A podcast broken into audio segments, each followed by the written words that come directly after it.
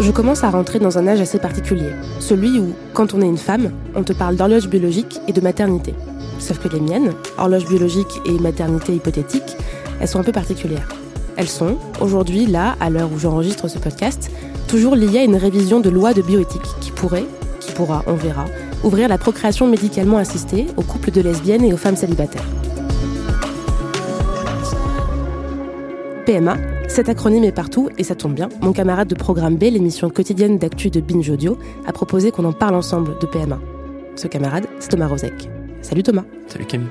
Ces discussions autour de la révision de la loi de bioéthique, elles ont démarré par des débats assez intenses à l'Assemblée au sein de la commission spéciale chargée d'éplucher les milliers d'amendements déposés par les députés, avec parfois des arguments très étonnants. Par exemple, la députée La République En Marche, Béatrice Piron, qui a proposé un amendement pour introduire une condition de ressources à l'accès à la PMA. Afin de garantir une enfance loin de la précarité, tout couple formé d'un homme ou d'une femme, ou de deux femmes, ou toute femme seule, souhaitant entamer un processus de PMA doit pouvoir justifier de revenus susceptibles de permettre sa subsistance et celle de l'enfant en naître. Bon, cet amendement, il a été rejeté, mais ça nous a poussé à nous interroger. Est-ce qu'il faut être riche pour être parent? Alors aujourd'hui, effectivement, avoir recours à une PMA ou une GPA à l'étranger, ça coûte Mais surtout, pourquoi est-ce que régulièrement, lorsqu'on aborde la question de l'homoparentalité, qui est au cœur des réflexions sur la PMA, on bombarde les parents homo de critères supplémentaires? Pour répondre à ces questions, on a tous les deux rencontré Martine Gross. Elle est membre du CNRS, ingénieure de recherche en sciences sociales, et on lui a demandé ce que ça lui inspirait, cette proposition de conditions de revenus pour l'accès à la PMA.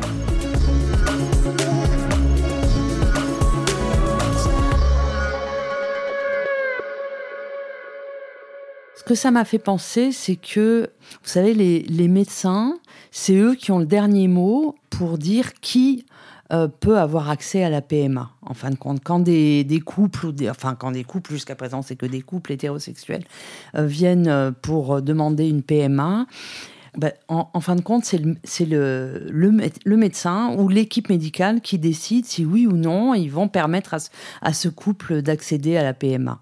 Et euh, je sais pour euh, travailler par ailleurs dans un centre d'éthique clinique que certains médecins se posent des questions quand euh, le couple n'a pas des revenus suffisants ou quand le couple vit dans la, dans la précarité mais un, amendement et que ce soit marqué dans la loi, c'est encore complètement autre chose.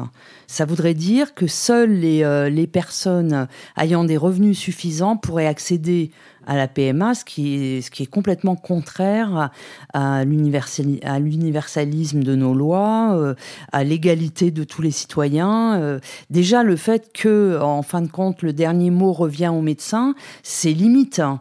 C'est vraiment limite comme, euh, comme pratique.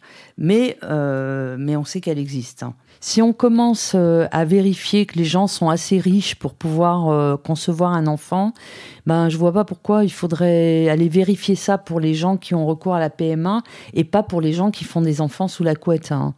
Euh, il faudrait délivrer un certificat de, de revenus euh, qui permet euh, aux uns et aux autres de, de concevoir un enfant. Et c'est assez choquant en fait. C'est assez choquant. C'est pas parce que des gens ont besoin de l'aide médicale pour procréer qu'il euh, faut aller euh, vérifier euh, un certain nombre de critères les concernant qu'on ne vérifie pas chez les gens qui font des enfants par eux-mêmes et qui peuvent être par ailleurs complètement déglingués, alcoolos, drogués, dans la précarité. ça, personne, personne ne, vérifie quoi que ce soit dans ce contexte-là. Là, on parle de PMA. Si on prend un autre cadre en fait de parentalité, par exemple d'adoption, la notion de revenu euh, minimum pour les parents, elle est aussi induite dans les conditions d'accès à le statut de parent par adoption aujourd'hui? Absolument, mais c'est pareil, c'est pas marqué dans la loi. Euh, ce qui est marqué dans la loi, c'est que euh, les couples euh, et, ou les personnes seules qui sont candidats doivent passer par des investigations des services sociaux du département pour obtenir l'agrément. Et les services sociaux ne manquent pas effectivement de vérifier les conditions sociales, les conditions de revenus de, des, des personnes candidates. Et effectivement, si on a des personnes qui vivent dans la précarité, elles ont aucune chance de pouvoir Mmh. adopter un enfant. mais c'est dans les pratiques. Hein. Euh, elles peuvent être contestables, mais c'est pas inscrit dans la loi. Euh, c'est pas inscrit dans la loi. Dans la loi, il est juste indiqué que euh, on veille par ces investigations à, à, ce que les, les conditions d'accueil de l'enfant soient, soient correctes. Donc on peut imaginer qu'en effet, des gens dans la précarité ne pourraient pas accueillir un enfant. Qu'est-ce que ça révèle pour vous qu'on soulève cette proposition-là de limiter euh, l'accès selon les revenus dans un cadre de discussion pour une, loi qui concerne des couples euh, homo et pas dans le cadre de discussion Oui, mais c'est ça, c'est complètement, c'est complètement fou. Ça voudrait dire que on doit veiller davantage à cette condition de de sécurité euh, économique pour les couples de femmes davantage que pour les couples hétérosexuels. C'est quand même étrange. C'est euh, peut-être que ça part d'une espèce d'idée, de, euh, de préjugés, d'idées préconçues euh, selon, selon laquelle les femmes ont moins de moyens que les hommes. Hmm. Alors c'est vrai, elles gagnent moins que, que, les hommes, mais elles seraient... Peut-être que c'est une extension des préjugés qui concernent les femmes seules. Euh, les femmes seules, on imagine qu'elles sont, euh, euh, on, se base sur les familles monoparentales, des femmes qui ont été délaissées et qui perdent en, en moyens et en revenus après la séparation. Et puis on étend ça à deux femmes. Euh, bien sûr, on l'étend déjà aux femmes seules, euh, même si on sait très bien que les femmes qui, euh, qui veulent recourir à la PMA dans une maternité solo ne sont pas du tout les mêmes femmes que celles qui sont délaissées ou, qui ont perdu leur, leur compagnon. au niveau économique, c'est pas la même chose, mais ça fait rien. On étend quand même, on, on fait comme si c'était pareil. Et peut-être qu'on va se dire, bah, deux femmes, c'est pareil, elles ont, elles ont moins de revenus, elles, euh, elles ont moins de revenus qu'un couple hétérosexuel.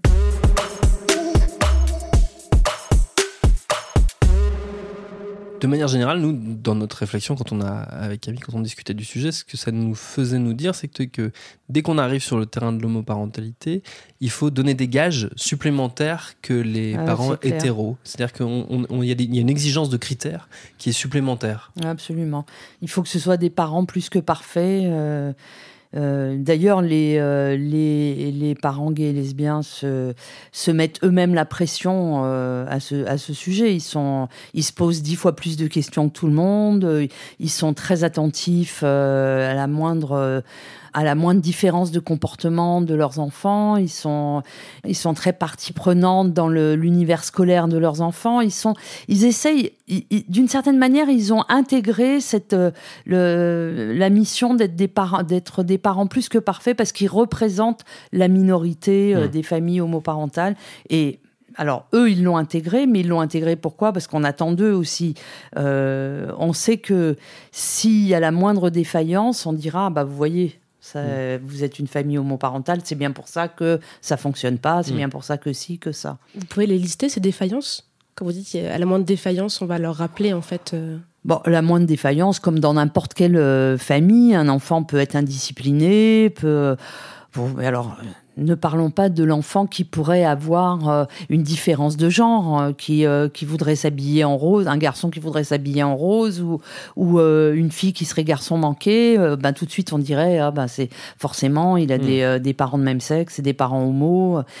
bon, et, et ça, d'ailleurs, les, les, les, études de quelques sociologues qui se sont penchés sur la transmission du genre dans les familles homoparentales montrent que finalement les, les familles homoparentales, elles sont assez euh, vigilantes là enfin elles sont elles sont attentives et elles vont ne pas aller même si au départ elles n'ont pas envie euh, d'être conformes à la d'être forcément à transmettre la norme, hmm. et eh ben finalement elles vont la transmettre quand même et elles vont euh, ne pas habiller, elles vont euh, elles, elles vont jamais habiller leurs garçons en rose, elles vont elles vont accepter d'acheter des poupées Barbie aux petites filles, même si au départ elles étaient plutôt euh, ouvertes sur d'autres possibilités et puis assez contre l'idée d'acheter des dinettes et des et des et des poupées Barbie à leur à leurs filles, ben, elles vont quand même le faire pour être dans pour que leurs enfants soient conformes Hmm. Mais j'ai pas tout à fait répondu euh, à votre à votre question parce que en fait les défaillances c'est les mêmes défaillances euh, que n'importe quel enfant dans n'importe quelle famille. Hein. La moindre simplement euh, les familles homoparentales craignent que les bêtises de leurs enfants soient euh, éventuellement rapportées à, leur, euh, Mm. à la structure de leur famille qui est différente. Ces familles, elles doivent donner des gages de normalité quelque part. C'est un peu ce qui est exigé d'elles, des fois insidieusement par, par le- oui, la je société dirais, je dirais que vous avez raison, oui. Mm. Oui, oui. Oui, oui. Mais ceci dit, euh, d'après les enquêtes que j'ai pu mener auprès des familles homoparentales, la, la plupart des familles homoparentales sont tout à fait euh, euh, dans la norme en ce qui concerne les valeurs et les, et les comportements euh, et l'éducation donnent, euh, qu'elles donnent aux enfants. Donc elles sont dans la norme. Ce qui est différent, euh, ce qui est différent chez ces familles, c'est qu'il y ait deux parents de même sexe, c'est la structure de la Mm. famille. Mais ce qui est transmis aux enfants et euh, oui, c'est c'est pas très différent. C'est c'est pas différent du tout d'ailleurs. Est-ce qu'elles sont dans la norme ou est-ce qu'elles sont dans une surconformité de cette norme? Est-ce qu'elles l'exagèrent? Non, je dirais pas qu'elles l'exagèrent, mais elles sont dans la norme simplement. Et mais c'est vrai qu'elles peuvent craindre que leur enfant soit stigmatisé du fait du regard social qui n'est pas encore tout à fait euh, euh, complètement bienveillant sur l'homosexualité. Et puis elles peuvent craindre euh, effectivement d'être que la moindre la moindre bêtise, comme je disais, le moindre comportement non conforme de leur enfant pourrait être rapporté à la structure familiale. Mais de là à dire qu'elle qu'elle surjoue la conformité, je dirais je dirais pas ça. Il y a quelque chose d'assez frustrant de voir que. Moi, j'ai l'impression que ça fait une quinzaine d'années, une vingtaine d'années que, justement, des chercheurs comme vous expliquent que euh, ces enfants, ces familles, elles, elles Ah, sont le- finalement ouais. assez semblables aux, Ouais. aux autres familles. Mm. Et que, quelque part, on en est encore là dans le, dans le débat, et on le voit là avec le débat sur la PMA, on en, on en est à réentendre les mêmes arguments de risque pour l'enfant, et de. Finalement, ces couples-là ne sont toujours pas acceptés, Non. même par les corps sociaux euh, installés. C'est-à-dire, ce que je dirais, c'est que d'une part, euh, les gens lisent pas les études, les gens euh, ne s'intéressent pas forcément à ce qui a été publié sur ce Mhm. sujet. C'est pas c'est pas un sujet qui intéresse tout le monde, donc euh, voilà, les gens sont pas au courant. Et deuxièmement, j'avais un deuxièmement, c'est que non, c'est que si vous prenez les voisins de ces familles, des, des- les gens qui côtoient ces familles, ben, vous n'aurez pas du tout les mêmes, euh, les mêmes propos.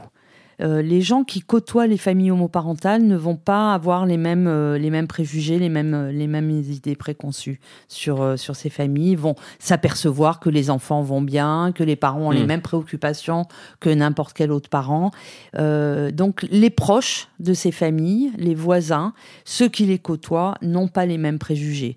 Donc c'est une question de connaissance, soit de connaissance intellectuelle par euh, la lecture euh, des, euh, des, des, des publications, des recherches qui sont menées sur, sur ces familles, soit par la connaissance familière de ces familles, la connaissance proche. C'est par la visibilisation, justement, que, qu'on, avancera euh, collectivement Absolument. en termes de société. Absolument, c'est la visibilité, c'est le- c'est d'ailleurs presque plus important encore que les que les publications scientifiques, c'est la visibilité. C'est pourquoi ben, depuis une vingtaine d'années, euh, les familles homoparentales se montrent, euh, euh, je dirais même bon depuis les années la fin des années 90, hein, se montrent dans les médias et ça, ça contribue quand même beaucoup au changement des mentalités. C'est euh, c'est indéniable.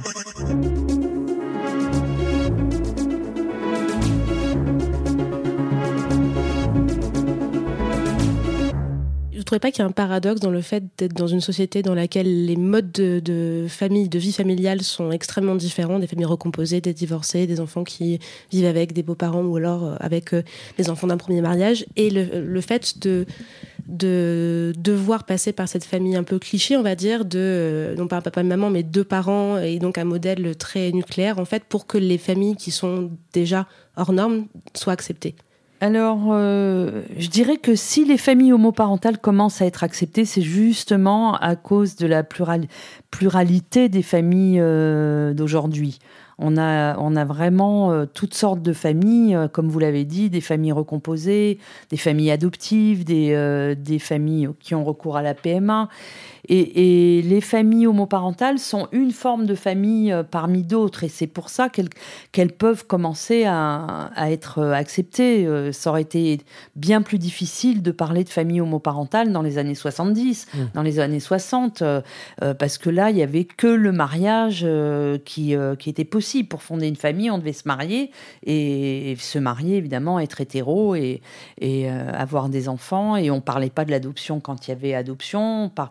La PMA, c'est venu euh, bien plus tard. Euh, je pense vraiment que les familles homoparentales trouvent leur place au sein de cette pluralité, mmh. euh, de cette pluralisation des formes familiales. En revanche, ce qui est un peu compliqué, c'est que quand même la norme, y compris dans toute cette pluralisation de, de familles, c'est la norme conjugale. On est deux.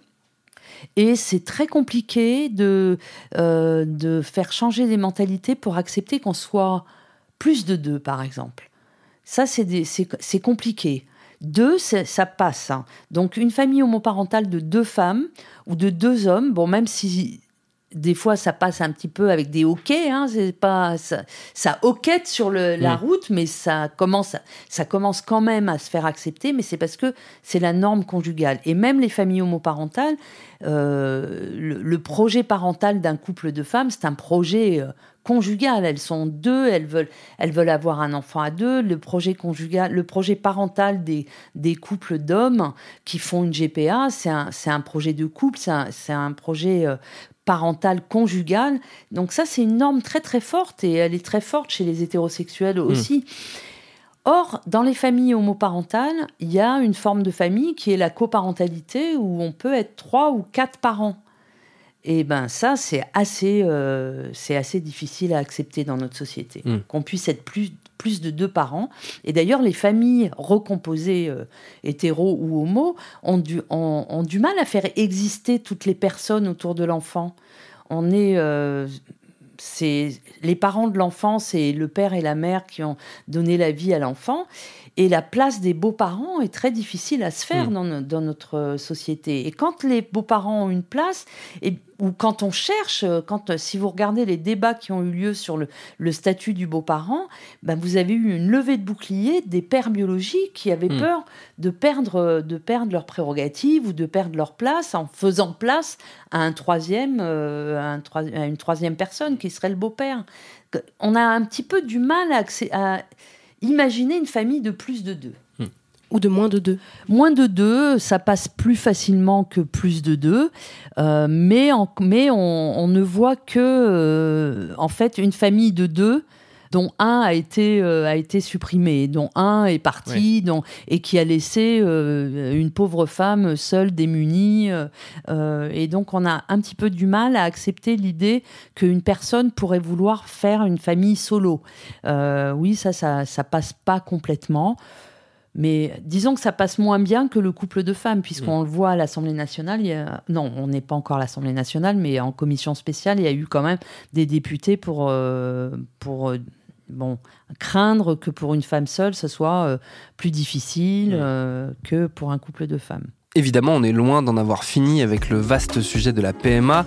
L'actualité nous donnera très certainement l'occasion d'en reparler très rapidement, par exemple dans Programme B. Et dans Camille, puisque dans le prochain épisode, je reçois la sociologue Sylvie Tissot. On explique pourquoi être gay-friendly, ça ne suffit pas. Et au cours de cette discussion, on a abordé l'attitude qu'ont parfois les hétéros vis-à-vis des parents homo. Le fait que les couples euh, gays veuillent avoir des enfants et en ont, ça peut être accepté, mais au prix aussi d'un contrôle.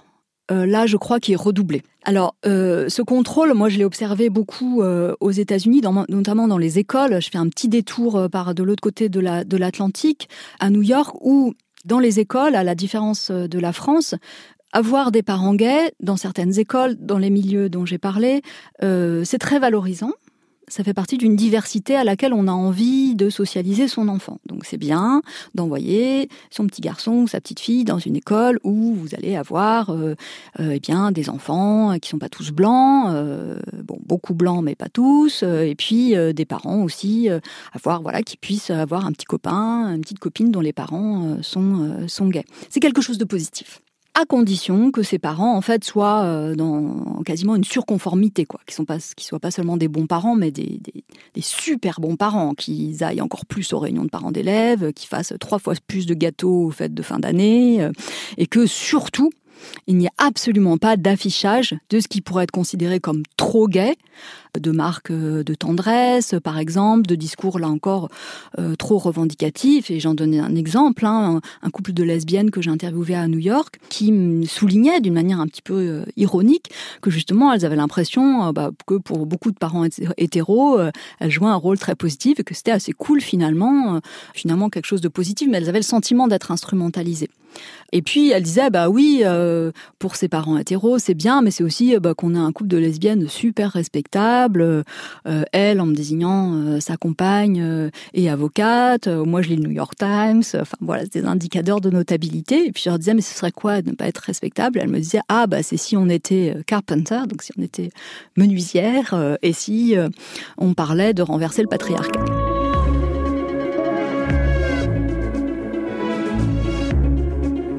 Merci à Thomas Rozek pour cet épisode tandem. Lorraine Bess l'a préparé, Solène Moulin l'a réalisé. Si ce n'est pas déjà fait, abonnez-vous sur votre rapide podcast à Programme B et à Camille, évidemment.